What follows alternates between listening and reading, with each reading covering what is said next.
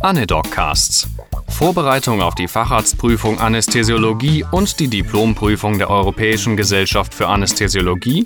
Folge 17 Ernährung und Malnutrition.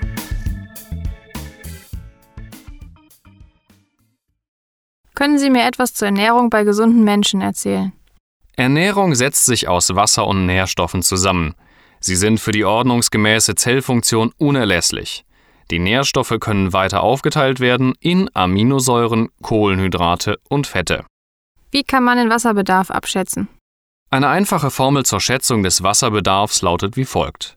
Für die ersten 10 Kilogramm Körpergewicht 100 Milliliter pro Kilogramm, für die zweiten 10 Kilogramm 50 Milliliter pro Kilogramm und danach pro Kilogramm weitere 20 Milliliter Wasser pro Tag. Bei einem 70 Kilogramm schweren Menschen ergibt sich so ein geschätzter Flüssigkeitsbedarf von 2500 Millilitern pro Tag. Kann die Urinproduktion ein Marker für Volumenbedarf sein?